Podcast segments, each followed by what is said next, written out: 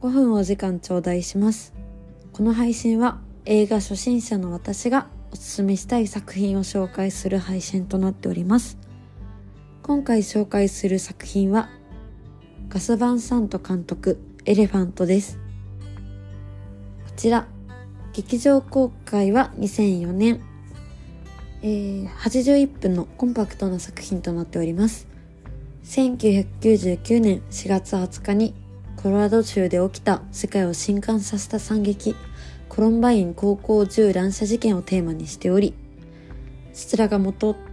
の映画となっております。2003年の第56回カンヌ国際映画祭でパルムドール賞監督賞を同時受賞しました。R15 指定作品となっております、えー、こちらプロの役者は3人しかも大人のみとなっておりまして実際の高校生3000人からオーディションで選ばれた方々が演技をされている。本当にドキュメンタリーチックな作品となっております、えー、映画のあらすじオレゴン州ポートランドにある学校ではその日もいつも通り平凡な一日のように思われました。学校に送ってくれた父が先に酔っていることに気がつき兄に迎えに来るよう電話するジョン。公園を散歩するパンキッシュなカップルを撮影する写真部員イーライ。噂話や母親への愚痴をに花を咲かせる。3人娘。アメフトの練習後恋人と待ち合わせをするモテモテの再年。しかし学校はおぞましい惨劇の場と化する。エリーゼの旅にを引きこなすアレックスとエリックの2人の少年が大量の銃で高校や生徒を次々に銃殺していきといった内容となっております、えー、私は普段本当に邦画ばかり見ている人間でして、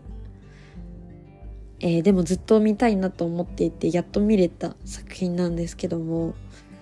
本当にドキュメンタリーチックというか至って日常に徹している作品で銃乱射の事件の映画が元になっているということも分かっているんですけど本当にやっぱりその前は至って普通の日常だったんだよっていうのを強く感じさせられる映画でした、えー、結構ワンカットというか背中主人公ではなくその人視点の背中をずっと追ってこの人はいろんな人と会話をしているな。別の人になったらこの子はすごいおとなしい性格なのか全然誰からも声をかけられないけれども向かう道があるんだな。この人は彼女と落ち合ったり女の子と愚痴を喋っていたりなど本当に日常の1ページを切り取っているのですがそれが最後の一日だった人たちもいるんだということをまざまざと実感させられる映画でもあります。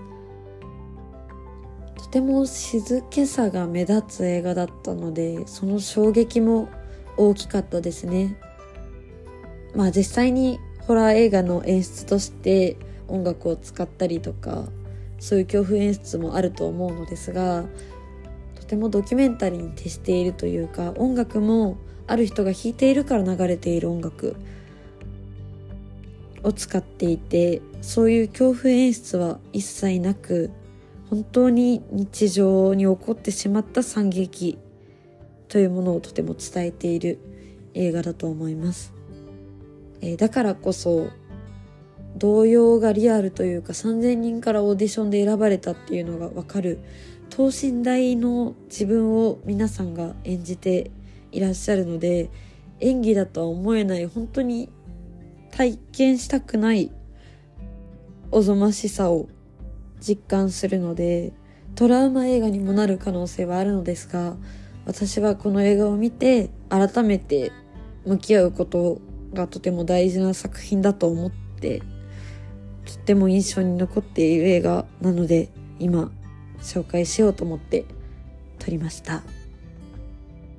えー、多分この事件を私は知らないで見ていて後から調べたのでしてから見るのも、えー、歴史として学ぶべきだと思うのでいろんな角度からもおすすめっていう形は言いづらいですがとても画角とかは綺麗なので、えー、自己責任にはなってしまいますが私はおすすめします、えー、5分お時間いただきありがとうございました。ではまた次の配信で5分お時間ありがとうございました。